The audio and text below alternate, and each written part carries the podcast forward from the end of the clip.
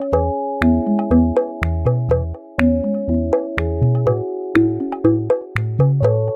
Clarissa! Oi, Maíra, tá boa? Tudo bem, e você? Tudo jóia, Mar. Conta pra gente quem tá na nossa tenda hoje. Eu tô muito animada, tô muito feliz, porque hoje a gente tá recebendo a Dani Guzmão, Daniela Guzmão, do perfil Daniela Geracal de Amor e que na verdade se tornou uma amiga minha, porque ela mora aqui na Espanha e graças a Deus ela me procurou um dia desses faz uns, alguns anos pelo direct para poder fazer contato comigo, para contar que ela estava também montando uma página e que queria trocar ideia. A gente acabou se conhecendo presencialmente, nos tornamos amigas e eu tenho muito, muito carinho por ela, por você. Dani, estou muito feliz que você esteja aqui. E, enfim, tenho certeza que essa conversa vai ser muito maravilhosa. E admiro muito seu trabalho, adoro seguir seu trabalho. A gente realmente tem, assim, teve momentos, Clarice, que você não tem noção, de sentar e não conseguir dar tchau. De tanto que a conversa fluía, assim, pelo amor sério que a gente tem que se separar. Queria, eu tá podendo morar em Madrid, você também, né? Na, porque a gente se conheceu, eu já estava aqui em Colmenarejo, e agora você está na Galícia, mas enfim. Muito legal que você esteja aqui. Seja bem-vinda. Muito obrigada. Vocês não têm noção da emoção que é estar aqui no Tenda Materna. Porque quando eu comecei a Geração de Amor, há três anos atrás, eu lembro que eu comecei a seguir vários perfis, né? É, de pessoas que falavam de, de, de criação consciente e tal. E, e eu lembro de, de olhar o perfil da Maíra foi pela, foi pela Maíra que eu conheci a Clarissa, né? E aí eu olhei e falei assim, gente, ela tá em Madrid, ela tá aqui perto. Deixa eu mandar uma mensagem. Meu marido falou assim, você tá louca de mandar uma mensagem para ela? Eu falei, não, vai, vai que, né? Vai que funciona. E, e, eu lembro de, de ouvir o podcast de vocês e ficar encantada. Na época eu estava fazendo desfraude no meu terceiro filho. E foi no podcast com a Nanda Perim do Desfraude Consciente que eu falei: Meu Deus, eu estou fazendo mais um desfraude inconsciente. Vamos parar tudo e vamos atrasar isso. E ele estava com dois anos e dois meses e eu esperei até os três anos e foi a melhor coisa que eu fiz. E naquele dia eu pensei: Poxa, eu bem que gostaria de um dia ser chamada no Tenda Materna para falar sobre algum assunto. Vou me especializar em algum assunto. Eu estava começando Geração de Amor naquela época, né? Enfim, muito obrigada. É uma honra para mim estar aqui, de verdade. Não, foi muito gostoso. E esqueci de falar, né? A gente vai falar hoje sobre fusão emocional, né? E você está fazendo a formação, inclusive, com a Laura Gutmann, então eu queria que você se apresentasse também para as pessoas que ainda não te conhecem. Então, fala um pouquinho de você, de onde você vem. Beleza. Bom, eu, eu sou uma ex-advogada, né? Não gosto nem de falar que eu sou ex-advogada, porque ainda sou advogada, no fim das contas. Mas não trabalho mais como advogada. Foi justamente há três anos atrás, depois já de ter três filhos, que eu me dei conta de que é, o mundo corporativo já não encaixava muito com a minha vida, né? E eu estava em Madrid fazendo várias entrevistas eu falei, não, não é isso que eu quero mais, não serve mais para mim. É, e eu tinha me tornado uma mãe bastante autoritária, eu não gostava da mãe que eu tinha me tornado. Eu me tornei uma mãe de quem eu não gostaria de ser filha. É, eu gritava, eu era, é, tinha que ser tudo do meu jeito, eu era muito inflexível. E foi aí que eu comecei a buscar é, informação sobre educação de filhos e a educação respeitosa entrou na minha vida nessa época. Eu falei, gente, existe uma outra forma de fazer as coisas, né? Eu não sabia que existia. E aquilo para mim foi uma pancada na cara, assim. Falei, caramba, eu fiz tudo errado, né? E aí vem a culpa, obviamente. Você se sente um lixo. Eu falei, não, mas a culpa não vai me levar para lugar nenhum. Na verdade, ela vai me, me bloquear. Deixa eu ver o que, que eu faço de diferente, onde, como eu posso assumir a responsabilidade e sair desse lugar de culpa. E foi aí que eu comecei. Eu até comecei com a disciplina positiva e entrei no tema da criança interior ferida, né? Fiz a formação com a Ivana Laborda, né? E a gente se conheceu e a gente e aí e foi aí que foi crescendo o Geração de Amor conforme eu fui aprofundando no meu processo de autoconhecimento. Né, eu fui meio autodidata aí, né, para entender o que que, o que que tinha acontecido na minha infância que estava impactando a minha relação com os meus filhos. E aí foi quando eu fiz, né, eu, eu criei o programa Reaprendendo a Educar, que é um programa muito mais voltado para a educação dos pais do que de filhos, porque vai fazer uma ponte o tempo inteiro com a educação que a gente recebeu e como isso se reflete, se projeta na relação com os filhos. E hoje eu trabalho com mulheres, principalmente. Eu tenho alunos que são homens, eu tenho clientes que são homens, mas realmente 98% são mulheres que me procuram, né? Por essa busca de, de estabelecer relacionamentos saudáveis através de, desse olhar para a infância que elas tiveram, como elas criaram crenças, padrões comportamentais que, que na verdade bloqueiam a forma delas se relacionarem. Esse é o meu trabalho hoje. Maravilha, Dani. Que bom te receber aqui na nossa tenda. Ai, uma honra, prazer. uma honra, Clarissa, prazer mesmo. E então, né, a gente queria então começar essa conversa, se você puder contar pra gente, né, para quem está escutando aqui, o que que é a fusão emocional? Então vamos falar, né? Já que a gente vai falar sobre esse tema, vamos começar conceituando, né? É, é, é, um, é um, tema complexo pela imaterialidade dele, né? Quando, quando a gente pensa assim no parto, né?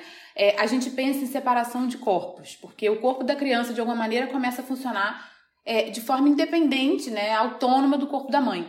Só que a gente não deveria pensar realmente no corpo do recém-nascido apenas como um corpo físico né, como matéria. É, é, ele também é um corpo sutil, emocional, espiritual. E essa é a parte difícil de explicar, porque as pessoas têm, têm a necessidade de ver algo concreto, materializado, para poder acreditar, no fim das contas. Né? Então, assim, por mais que exista aí uma evidente separação corporal entre mãe e bebê, ainda existe uma união em outro âmbito imaterial, né, invisível, que é o território emocional. Então a fusão emocional ela faz parte do desenho original do ser humano, né? É, nós somos os mamíferos aí que mais demoramos, né, a alcançar uma, uma autonomia. A gente ainda nasce sem estar terminado, por isso que falam inclusive de esterogestação, né? É, nove meses depois a gente ainda está se formando, só que fora do útero. Então, assim, a, a fusão emocional é um termo criado aí pela Laura Gutman, né? E ela explica de maneira bem simbólica que é como se o bebê estivesse dentro de um tanque de água e a sua mãe fosse sugada para dentro desse tanque, né? Mãe e bebê passam a compartilhar o mesmo território emocional, né? Então, assim, é, o que um sente, o outro sente. Então, se a água do tanque tá muito quente, né? A mãe vai conseguir cuidar para que ela esteja morna, para não queimar esse filho. Então, dessa forma, desde o ponto de vista do bebê, a gente acaba tendo uma garantia de que alguém vai conseguir senti-lo e vai tratar de atender às suas necessidades básicas para que é, é, é, é, essa criança não se afunde nesse tanque, né? Porque as necessidades do bebê, elas são impostergáveis, né? A espera para o bebê é muito dolorosa. Então, se a mãe sente, ela vai tratar de atender esse bebê. E, e é por isso que a Laura Gutman chama esse sistema de mamãe-bebê ou bebê-mamãe, né? Porque são dois corpos em um só de fato, né, é, desde a gravidez, a criança já se encontra submersa aí no entorno emocional da mãe.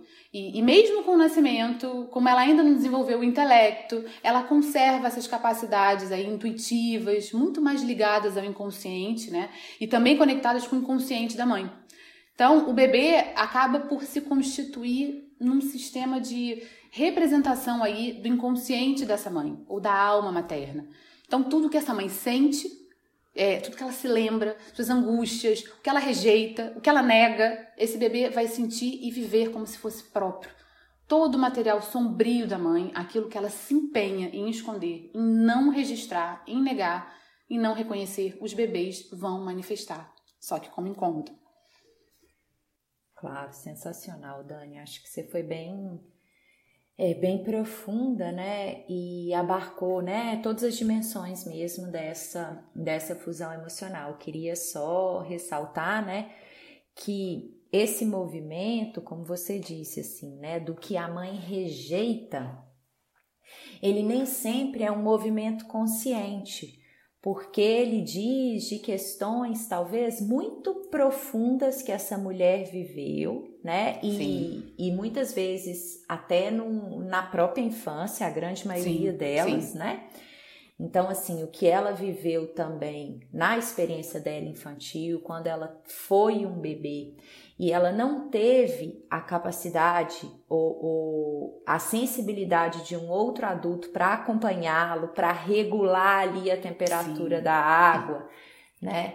E, e, esse bebê teve que, que, de certa forma, reprimir, né? Que essa mãe aprendeu a reprimir porque ela não foi atendida naquela necessidade, e ela aprendeu que aquilo de certa forma não era bem-vindo e começou a levar isso para um lugar inconsciente dentro de si mesma, isso tudo torna-se disponível diante da chegada do bebê. Exatamente. Então, muitas vezes, né, o que esse bebê, o que essa água que os dois estão submersos aí nesse tanque está contando, faz parte da história dessa mulher.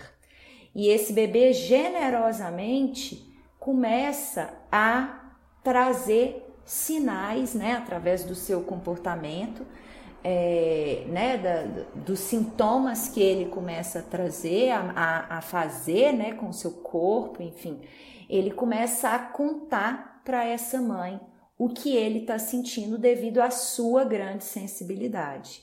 Só Isso que mesmo. ele conta dessa forma, é, fazendo sintoma ou se comportando de determinada forma, porque os recursos dele são limitados, mas Sim. cabe a nós, mães, sentirmos, nos debruçarmos sobre aquilo, pausarmos talvez outras coisas que estão nos distrair, nos distraindo, focarmos a nossa atenção nele para a gente poder interpretar e entender a sutileza do que aquele bebê está nos contando, né? Mas é um processo bem bem delicado e bem sensível, né? E que a gente não tá acostumado na nossa sociedade, né? A gente está num ritmo tão mecânico, tão acelerado, tão distraído, tão cheio de excessos, Sim. que é muito difícil eu conseguir diminuir esse meu ritmo interno para eu me sintonizar com esse nível de sensibilidade, de sutileza, de intuição. São aspectos extremamente rejeitados Sim. ou não valorizados na nossa sociedade hoje e que são totalmente necessários para a gente poder viver esse momento que é tão grandioso e tão cheio de oportunidade evolutiva para essa mãe. Exatamente isso que você falou é, é, vai bem no ponto. A gente aprendeu a anestesiar o que a gente sente. A gente aprendeu a não sentir, justamente por não ter, termos sido atendidos na nossa infância, enquanto bebês, né? Quantos de nós não ouvimos deixa chorar, né? Porque aprende, e a gente ouviu isso, inclusive, dos nossos pais, assim, ah, não, não, deixa seu filho chorar porque limpa os pulmões, né? Ou seja, aquela necessidade que o bebê tá ali manifestando, ela continua invisível né, é, aos olhos dos adultos à nossa volta. Então, assim, é, quantas crianças não tiveram que aprender a conviver né, com aquela invisibilidade para saírem adiante, né? Só que a gente a gente se conecta com tudo isso, né? Quando a mãe é sugada aí para esse tanque emocional, ela começa a sentir como próprios os incômodos do bebê também. Só que não só os do bebê, né? Mas as suas experiências infantis, né? Sobretudo essas experiências das quais ela não tem nenhuma recordação. O desamparo que ela viveu, os castigos, o choro não atendido, as palmadas, os abusos, tudo isso que foi para a sombra porque ela não pôde integrar, porque ela teve que calar, né, não desaparece. Isso se acumula, né? Então é uma espécie de lixo emocional. E com o parto, o corpo da mulher se abre literalmente e emocionalmente falando. É como se aparecesse uma tela de fundo da nossa própria infância e todo esse lixo emocional vem à tona, né? Esse lixo que está guardado a sete chaves vem à tona. É um portal que se abre e, e, e conecta a mulher com as próprias dores, né? Como uma abertura de um portal emocional mesmo. Então, assim, durante o puerpério, a gente está em contato com as nossas sombras e a gente tem uma segunda oportunidade para a gente integrar essas dores. Só que a nossa tendência é justamente fugir desse incômodo, é rejeitar o que nos é sombrio. A gente não quer aceitar o que nos aconteceu, né? É, e ter de alguma maneira que reviver aquilo, porque pra, é, a gente se conecta com algo que dói demais. Então, assim, eu não quero ter que reviver isso. A questão é que o que a criança passou foi muito pior do que ter que reviver isso hoje para curar. A criança deu conta, então nós, como adultas, damos, damos conta também eu acho que não é nem só uma questão consciente assim de eu não quero. Eu acho que é assim, é uma sensação de eu não dou conta. Não dou conta. Porque é uhum. essa sensação que eu, quanto criança, registrei. Sim. Né? Porque aquilo realmente o bebê ou a criança, ele não dá conta de prover a satisfação das próprias necessidades sozinho. Ele precisa de um outro, como você falou, né? Que o bebê humano é dos seres mais dependentes que existem e vulneráveis, né? A gente chega aqui num nível de dependência muito grande. Então a gente precisa desse outro para reconhecer e atender. Só que uma vez que quando eu fui bebê isso não era atendido, o meu choro era negado, as minhas necessidades eram invisibilizadas, aquilo se tornava tão grande dentro de mim que hoje a gente já sabe pela ciência, né, pela, pela teoria polivagal, que esse corpo, quando ele entra num nível de estresse tão grande, e que aquele bebê está chorando, está pedindo, está usando o recurso que ele tem para mostrar que ele necessita algo, ele está sentindo aquilo profundamente. E não vem ninguém para atender, ou se vem, não, não capta o que realmente ele necessita e ele segue naquele nível ali de estresse, ele passa para aquele estresse desacompanhado, o corpo dele entra num lugar tão alto de estresse que ele bloqueia, que ele cria um sistema de bloqueio. É como se ele anestesiasse, ele desmaiasse, Sim, congelasse uhum. para não sentir aquilo. Então, às vezes, um bebê que chora, chora, chora e de repente ele dorme, ele não dormiu porque ele relaxou. Ele dormiu porque o corpo dele entra num lugar de sobrevivência, porque está tão alto o nível de estresse que ele precisa de parar o corpo para sobreviver, porque senão ele vai morrer. Exatamente. Então a nossa sensação em última instância, quando a gente se depara novamente com que, que quando os nossos filhos nascem e a gente se vê ali, né, diante se vê com aquilo tudo disponível, com aquela emocionalidade que ficou contida, com tudo que eu tive que reprimir, de novo, nadando ali, boiando entre eu e o meu bebê, a minha sensação é que eu não dou conta, porque a vida inteira, como eu não, eu, eu, eu congelei, eu travei, e isso se torna um trauma, né? Sim, a gente já sim. sabe disso também.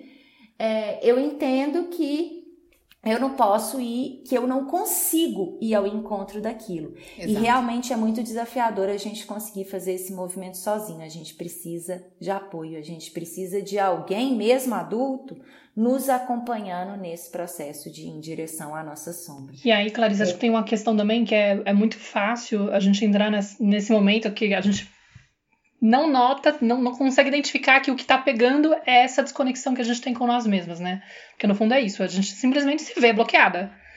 Sim. E é muito fácil a gente transferir para o bebê a questão.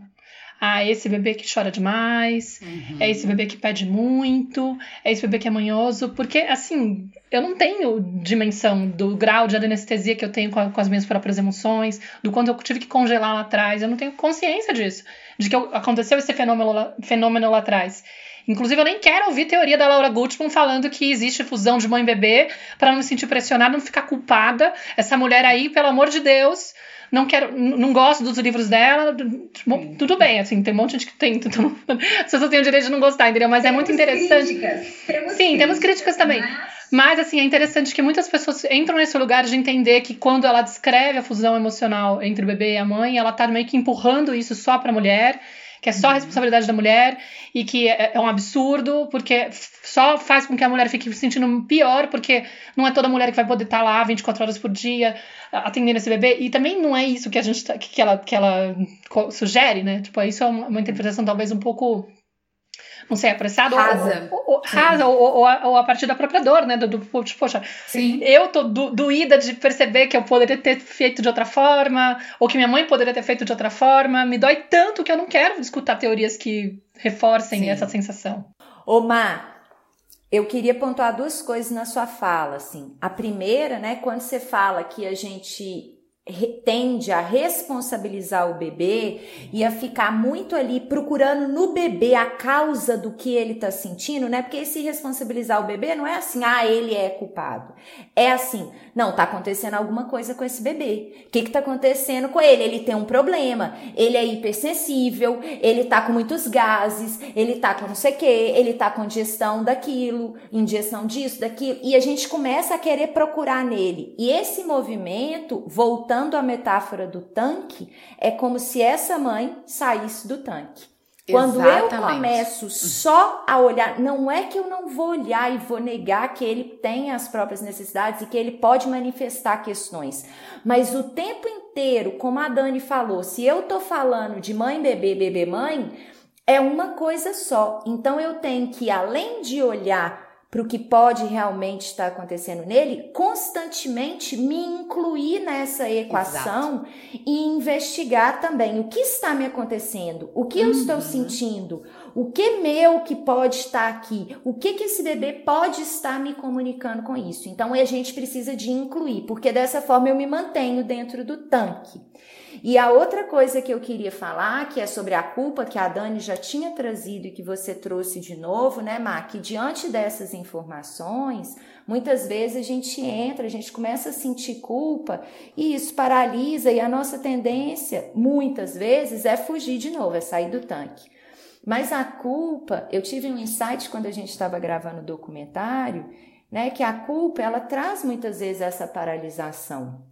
E essa paralisação, ela é um movimento totalmente necessário para eu começar a indagar e a me colocar nessa cena, a me manter dentro desse tanque.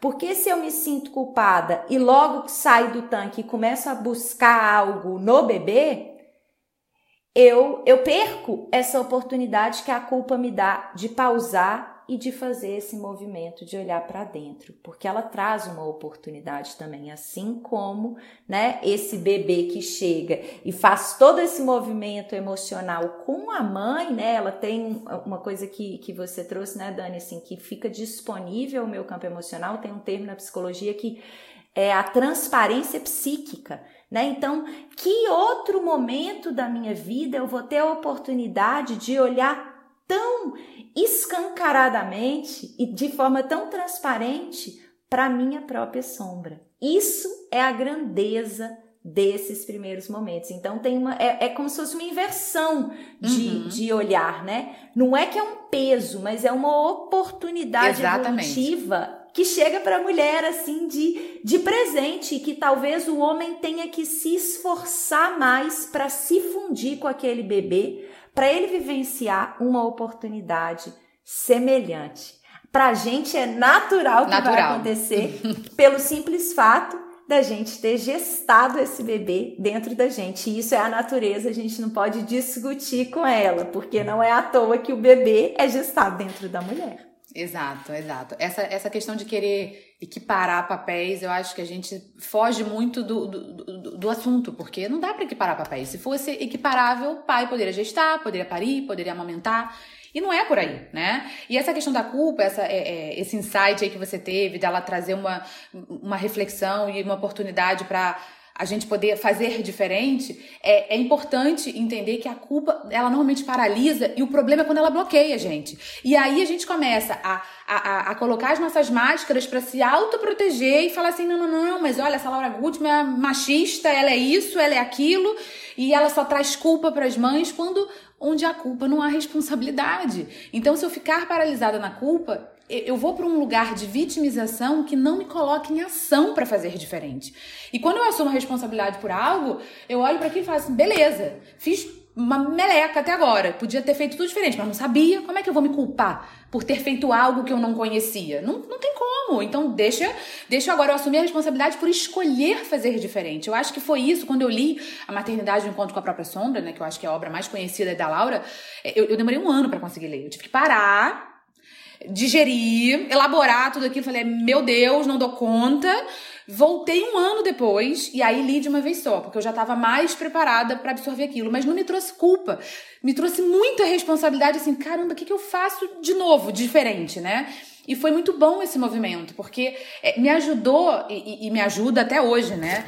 Cada vez que a culpa começa a entrar, eu falo: peraí, peraí, pode ir pra lá, eu vou errar muito ainda, e vou mesmo, e erro todos os dias, mas eu quero errar com responsabilidade, tá? Beleza, eu já entendi aqui que eu tô olhando pra minha necessidade e não pra do meu filho, né? Não é o problema do filho que está pedindo demais, sou eu que não tô conseguindo dar nesse momento, mas é minha responsabilidade. E isso realmente liberta a gente. Liberta, isso que eu ia falar, né? Que é uma libertação, libertação. assim.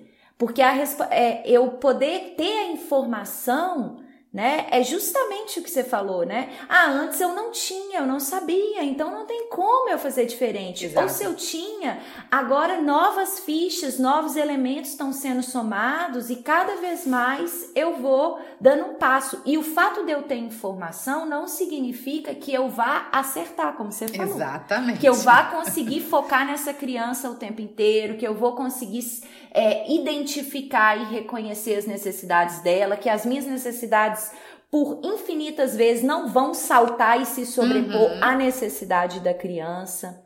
Mas a gente está num caminho né? Exatamente. A gente vai dando os passos e trilhando um caminho aí dia após dia, após dia. Tem dia que eu dou uns passos para frente, tem dia que eu dou uns para trás e tudo certo. A é gente segue caminhando. sabendo que a gente está avançando, pelo menos, com mais consciência, mas sabendo que não é porque eu tenho essa informação que eu vou acertar sempre. Esquece, porque aí a gente está buscando a perfeição, né? Novamente, isso aí é um território perigosíssimo. Buscar a perfeição, porque aí eu vou estar tá anulando as minhas necessidades também. É bem perigoso isso. Eu queria fazer um link aí com o que vocês estavam falando, né? Essa questão da mãe querer fugir, né? Da fusão emocional. Quando a mãe se empenha em fugir desse tanque, né?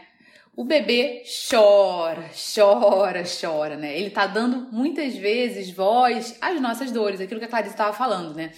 É, só que o, o, problema aí, pra gente, só, só pra gente arrematar, a gente sempre acha que o problema tá fora, né? A culpa sempre tá fora, né? Então, assim, a gente acha que o problema é da criança, que a gente tem que fazer algo na criança para ela se acalmar, né? E, e, e, quando a gente não é capaz de acalmar um bebê, a gente tem que olhar primeiro se ele está totalmente atendido nas suas necessidades, né? Tá alimentado, não tá com dor, não tá com frio, não tá com calor, não tá sujo, né? Enfim.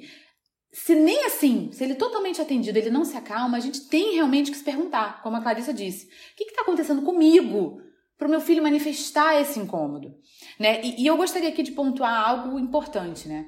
Que é uma frase é, conhecida da Laura: ninguém pede o que não precisa. Não existem bebês que pedem muito, mas aqueles que pedem e não são atendidos nas suas necessidades. Cada bebê é um universo diferente, né? O grande problema é que a gente quer que eles peçam pouco porque a gente não tem mais para dar. Então, como a gente não recebeu essa disponibilidade emocional da nossa mãe, dos nossos pais, né? É, quando a gente estava nessa etapa de receber, agora que a gente está na etapa de dar, a gente não consegue dar. Então, a gente quer que a criança, toda criança peça isso, assim, um pontinho. Só que tem criança que vai pedir 10 pontinhos e pra gente isso é, é sufocante.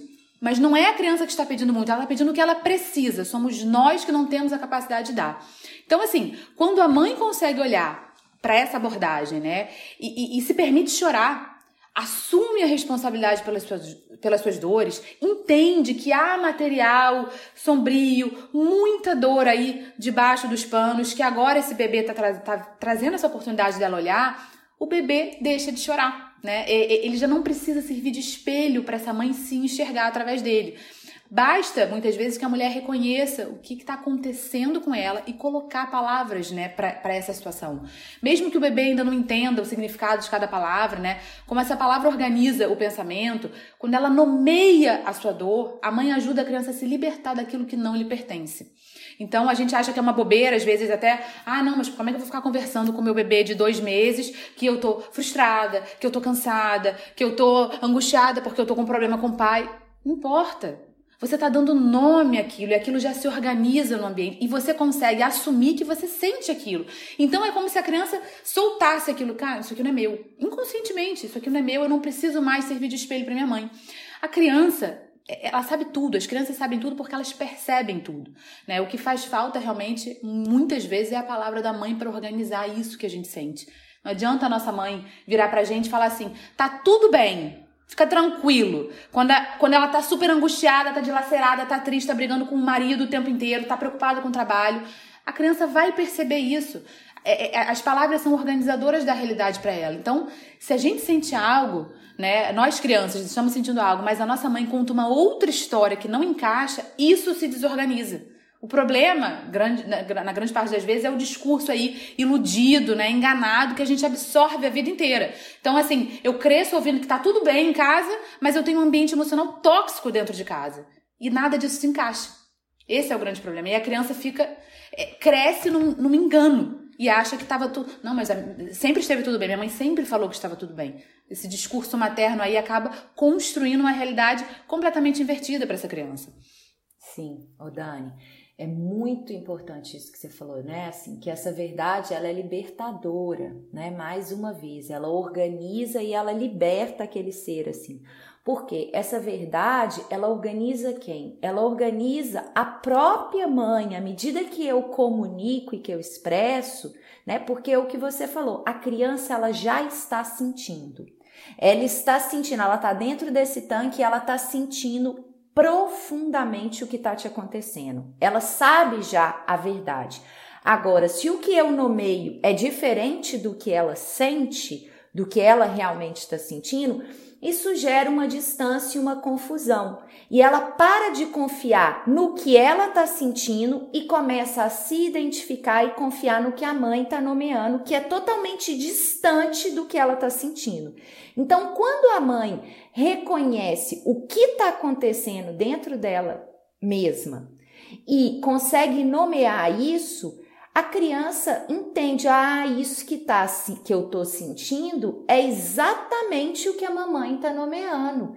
e ela e, e essa criança já não se sente mais responsável por ficar criando uma forma de mostrar para a mamãe o que está acontecendo, porque a mamãe já entendeu. Uhum. Então, essa organização através de palavras que você está trazendo, do nome, é uma organização, na verdade, que, vai, que precisa de acontecer internamente. Né? É a mãe que precisa de tomar consciência da realidade real que ela está experimentando.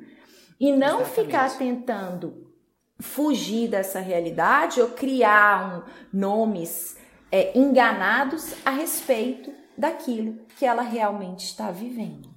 Né? Então, quando eu entro nesse nível de vulnerabilidade, de honestidade e começo a me apropriar do que está me acontecendo, naturalmente eu vou libertar aquela criança.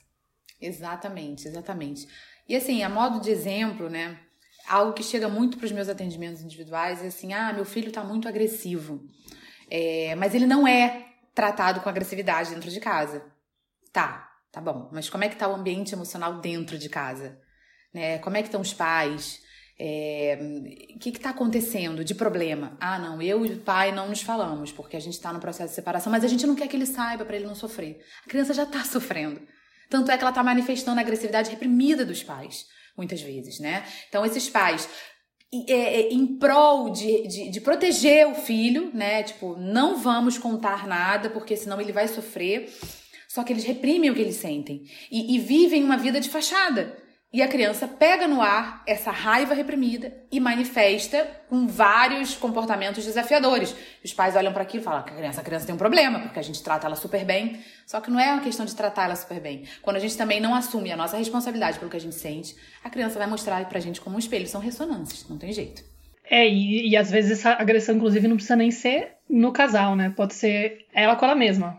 Sem dúvida, também pode ser. Exatamente. Eu pego pesado comigo, eu tô me tratando mal internamente, eu não tolero, né? Tipo, eu, eu me agrido pela forma como eu me trato, sei lá, porque tenho comportamentos que são altos. Me exijo demais, enfim, sim. tem alguma compulsão aí que é punitiva, autopunitiva, enfim, sabe? E a criança tá observando e tá sentindo, minimamente. Exatamente. Então é bem interessante Exatamente. quando a gente tem essa noção. E até uma questão que vem muito de dúvida é até quando dura essa fusão? Por um lado, né? Uhum. Tipo, porque as pessoas ficam Sim. nessa. Né? E, e, se é só com. E se essa relação tão forte assim é só com a mãe, né? Uhum. Se tem como, inclusive, no caso da, da, da criança nascer se perder a mãe muito cedo, ou tá com o cuidador principal, ou de repente tá muito mais ligado ao pai ou a alguma outra pessoa. Se essa fusão pode se estabelecer até num relacionamento de adoção, né? Pergunta também para mim. Uhum. É, uhum. ou, ou, se são dois homens também como pais, né? Tipo, se é possível que criar essa fusão emocional. Surge muito em grupos. Sim, sim, sim. Muita gente pergunta isso, assim.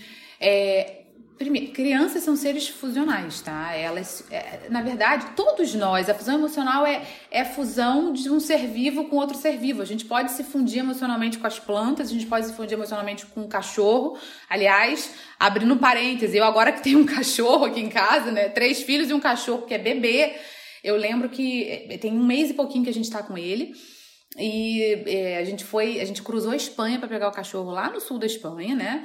E eu a gente trouxe ele para casa e eu sempre fui uma pessoa assim com nojo de cachorro, sabe? Nojo de tudo, de não querer pegar no colo, de me dar uma lambida, eu ficar com a mão assim, afastada de mim para poder lavar e passar álcool.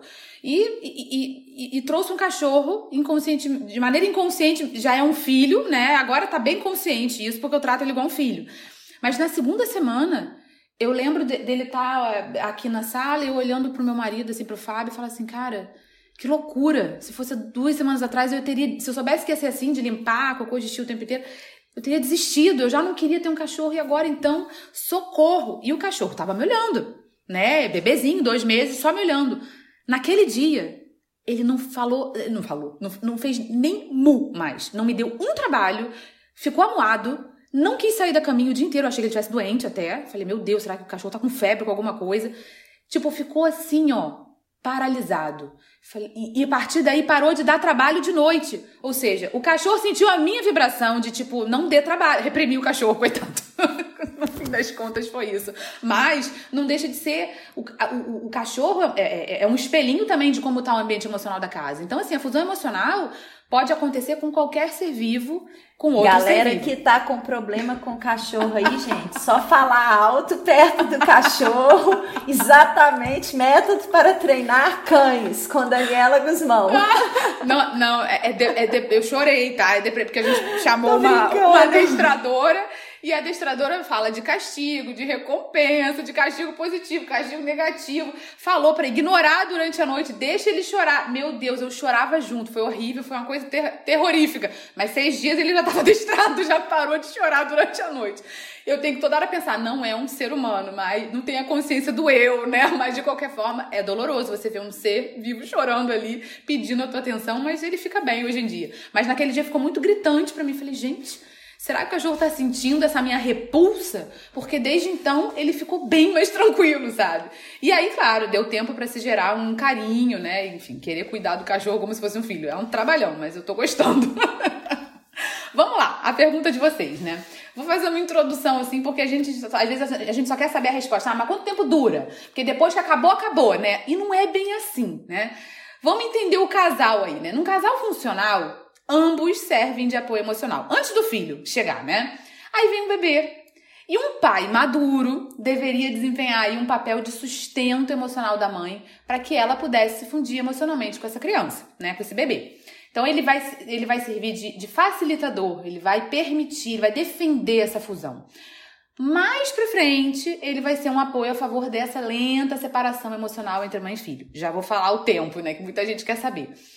Mas eu quero que vocês entendam, assim, que, que quem tá ouvindo entenda, né? Para que a gente se funda emocionalmente, né, com o bebê, é preciso que a gente esteja liberada de outras cargas. Acho que a Clarissa chegou a falar disso, né? A gente tem que estar tá focada nisso. E o grande problema, muitas vezes, é que nós somos mulheres infantis, né? Que nos casamos com homens também infantis, que provêm de infâncias tão duras quanto as nossas. E com o nascimento do filho, né, eles vão se sentir abandonados, deixados de lado, em vez de nos apoiarem, eles vão demandar atenção. Começam, na verdade, muitas vezes a competir com o filho. E a gente, muitas vezes, esperando aí que esse homem nos nutra e atenda às nossas necessidades ainda infantis, a gente vai esperar, né, que ele participe ativamente da paternidade, né? Só que não é disso que a mulher precisa.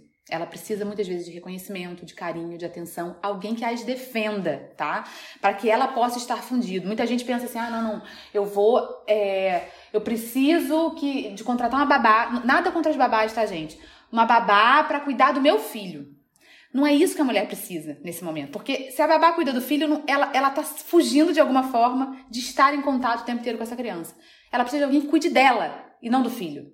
Que, que tire cargas dela, né? Então, assim, se essa fusão, vamos botar um cenário de casal funcional. Se essa fusão existiu, né, entre mãe e filho, em torno dos três anos, ela começa a se desfazer, principalmente porque começa vem, vem o surgimento da palavra, da criança ter essa habilidade de conseguir falar. Então, vem o entendimento do eu separado da mãe, né, e começa esse processo de individuação da criança. E aqui, o pai exerce um papel fundamental porque com a energia masculina, que já é mais característica dos homens, né, ele vai jogando o filho pro mundo, né? Vai ajudando a desenvolver sua autonomia, buscando atividades, leva para esportes, né? Normalmente é o pai que bota lá, finge que o filho sabe dirigir, bota no carro sentado com ele.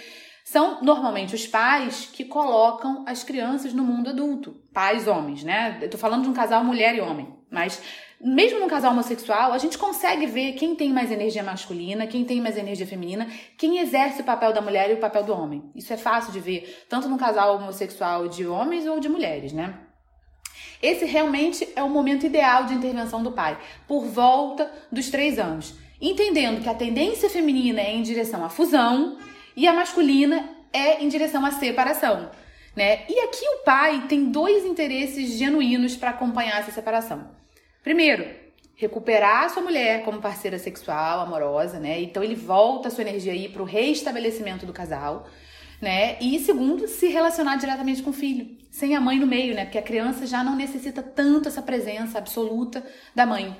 E normalmente essa é a época que aparece o segundo filho, né? Porque a vida do casal vai voltando à normalidade e aí o casal volta a se encontrar sexualmente e aparece o segundo filho. A gente vai ver sempre tem dois, três, quatro anos de diferença aí entre um filho e outro. Aqui em casa foi de dois em dois anos.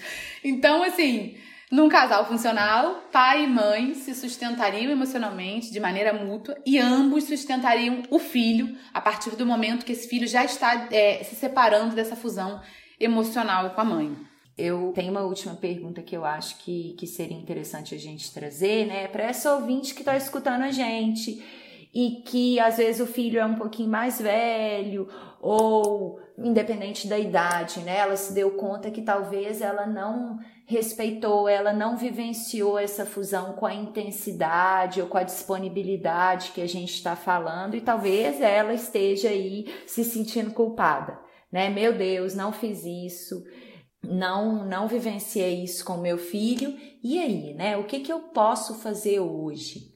E aí eu acho que você já deu uma, uma, uma deixa, né, que nós somos seres fusionais. Então Exatamente. queria, né, começando com isso, assim, já liberar essa mulher dessa culpa, ou que ela pare e reflita e sinta o que não foi feito, mas assim, queria que você respondesse. O que que, que você sugere para essa, essa mulher?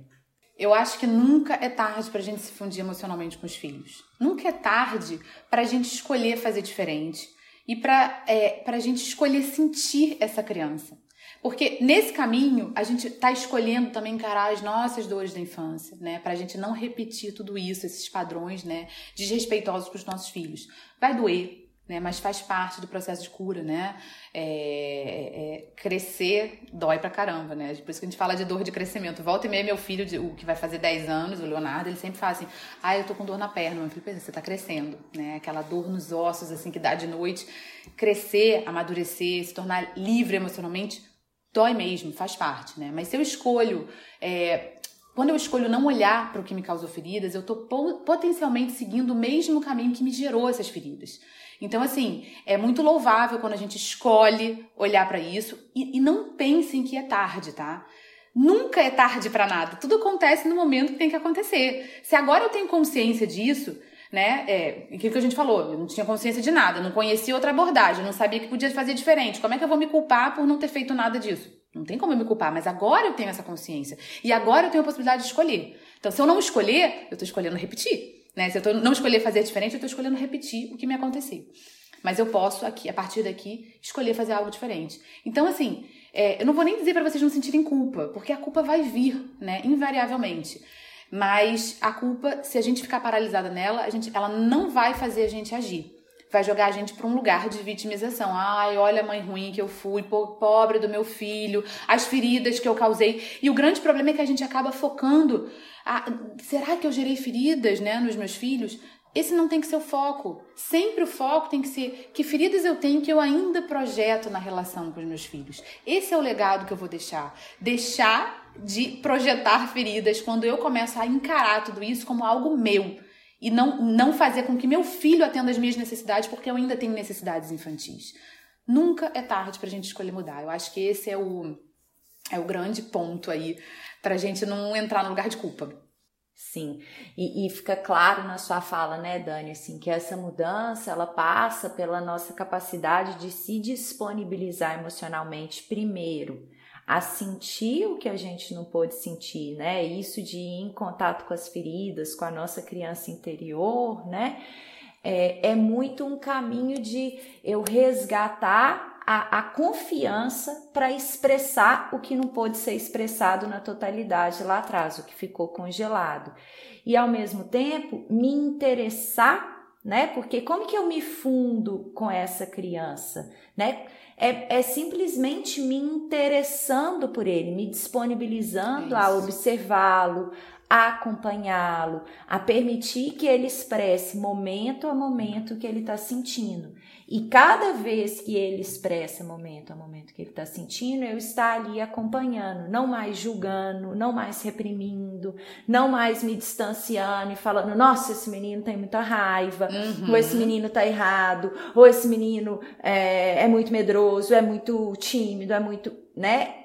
Limpar o nosso olhar desses rótulos, de tudo isso que foi me distanciando dessa criança e acompanhá-lo ali. Então é um Exatamente. processo, obviamente, doloroso, porque quando eu me encontro e vejo aquela potência ali emocional e vejo aquela criança ali para além desses rótulos, isso vai mexer com as minhas questões também, mas é um trabalho que vai acontecer nesses dois âmbitos, né? Eu me acompanho e eu me permito também sentir e validar o que eu não pude sentir ao longo da minha história, da minha vida.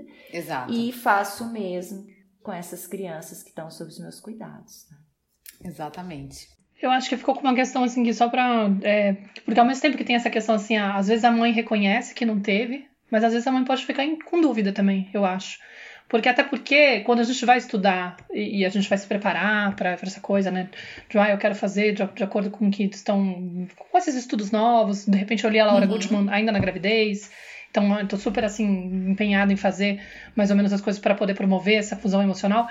E a gente se prende muitas vezes nessa, nessas histórias do tipo, ah, então eu vou aumentar livre demanda até tal fase, até o bebê uhum. decidir, por exemplo, que se ele quer ou não quer, né? totalmente disponível. Eu vou fazer o máximo de, de é, sling com a criança. Sling. Vou, vou permitir, enfim, vou, vou seguir a cartilha. Cama da, compartilhada. Cama compartilhada, como se isso fosse uma garantia, né? Uhum. E, e acho que as duas coisas podem acontecer tanto a mãe que não promove isso pode, de repente, ser capaz de, de ter essa fusão emocional, como o, o, o, ao contrário, ela fazer tudo isso direitinho, mas não ter essa fusão. Tem alguma coisa que, que a gente pode ajudar essa mãe que fica meio na dúvida? Putz, agora eu já não sei dizer se foi mecânico ou se foi uma coisa, uhum. entendeu? O que, que ela pode observar desse, dessa criança já um pouco maior, de repente, para poder ter essa clareza se, se é para pensar nisso ou não, entendeu? Uhum. Sim, é, como você falou, né, a, própria lactância, né, a amamentação, ela não garante aí a fusão emocional. Ela pode ir de mãos dadas, tá? Mas isso não quer dizer que uma mãe que amamentou esteja mais fundida emocionalmente com a criança do que uma mãe que deu uma madeira, porque não pôde amamentar pelo motivo que foi. É, a própria a, a cama compartilhada, muitas vezes a gente ouve assim, ah, mas eu dormi a noite, a vida inteira com a minha mãe, e aí a relação com a mãe é super assim, de desconexão, e, e acha assim, poxa, como assim, Exato. entendeu? Na, a cama compartilhada, não. Muitas vezes quer, mostra um, um, apego e uma necessidade sugadora da mãe, tá? Não tem nada a ver, ah, não, meu filho tá aqui porque eu quero que ele esteja bem. Não, muitas vezes é a própria mãe que precisa do filho. Suga emocionalmente esse filho, tira essa energia vital, tá? Então, assim, a gente tem que tomar cuidado com isso. Porque muita gente vai para esse correto, né? E acha que tá, não, está tudo correto, então tudo vai dar certo. Só que é desde um lugar muito racional não do sentir. A grande diferença da a fusão emocional convida a gente a sentir. E o racional aqui tem que ficar de lado. É muito intuitivo, né? Então, assim, a gente pode olhar é, e ver, por exemplo, crianças que, apesar de estarem sempre nos braços, em contato físico, é, aumentando, 24 horas no colo da mãe, elas não crescem, não aumentam de peso, são muito choronas, né? Enfim, é, incômodas, porque ali se percebe uma distância emocional da mãe, né? Que diz da própria distância emocional que ela tem com ela. Então, essa criança manifesta essa distância emocional. Então, mamães muito corretas, muito racionais, o fazem porque é certo, mas não porque sentem, porque elas estão, estão distantes de si mesmas. E a criança vai refletir isso, até mesmo com alergias, com doenças respiratórias, enfim, é um terreno bem difícil de entrar aqui, mas isso também é uma manifestação da criança, entendeu? Uhum. Flor, amei a oportunidade de falar com você, de receber você na tenda. Um prazer imenso. Muito, prazer muito feliz. O prazer é meu, maravilhoso. Uma honra. A gente vai fechar agora, senão a gente poderia seguir, como sempre, na, na, na Tenda Materna. A gente sempre recebe fica aquele gostinho de querer não, não, terminar nunca o episódio. Sim. Mas, inclusive, convidar quem que, se você quiser falar como que as pessoas podem te seguir, pra gente poder fechar e de onde que elas podem te encontrar, apesar de eu ter citado lá atrás. Mas, enfim, fala um pouquinho sim, do, sim. né? É, sim, eu tenho, eu tenho um perfil no Instagram e, na, e, no Facebook, que é o Daniela Geracal de Amor, de Geração de Amor. Né? Acho que se botar Daniela Geração de Amor já aparece. E, enfim, são os perfis que eu tenho hoje em dia. Tenho canal no YouTube também. É, semana que vem, a partir de 12 de agosto até 18, é, eu vou, eu tô fazendo a imersão Origem. É um evento gratuito, online, ao vivo, sem replay, né? Pra gente justamente aí olhar para a origem da nossa dificuldade em tratar os nossos filhos com respeito. Porque a gente sempre acha que é uma questão da criança, mas tem a ver com a criança que a gente foi. Então, assim, são sete dias de live, todos os dias às 18 horas do horário de Brasília. E vai ser potente. Vai ser potente porque eu trago dinâmicas, eu trago muita reflexão. Quem quiser pode se inscrever no meu, no Tem link na minha bio lá do Instagram e tem o link nos meus stories também. Então, de 12 a 18 de agosto, às 18 horas. Não, legal, Flori. E aí, quem quiser também acompanhar, é, apoiar a gente aqui na Tenda Materna, a gente está com a campanha do Apoia-se. Então vocês podem olhar aqui na descrição também para poder clicar e se tornar um, um, um, apoiador, se você tiver vontade de ajudar a gente a transformar, a manter o ritmo, né? Que a gente agora está com o ritmo de colocar a cada 15 dias os episódios no ar. E vocês vão ser super bem-vindos para poder ser um apoiador. E é isso, Flores. Muito obrigada. Obrigada demais, obrigada demais pelo espaço. Obrigada, Dani. Obrigada, Mar. Obrigada aos ouvintes. A gente se vê no nosso próximo episódio. Até lá. Eu sou a Clarissa de Aquiara. E eu sou a Maíra Soares.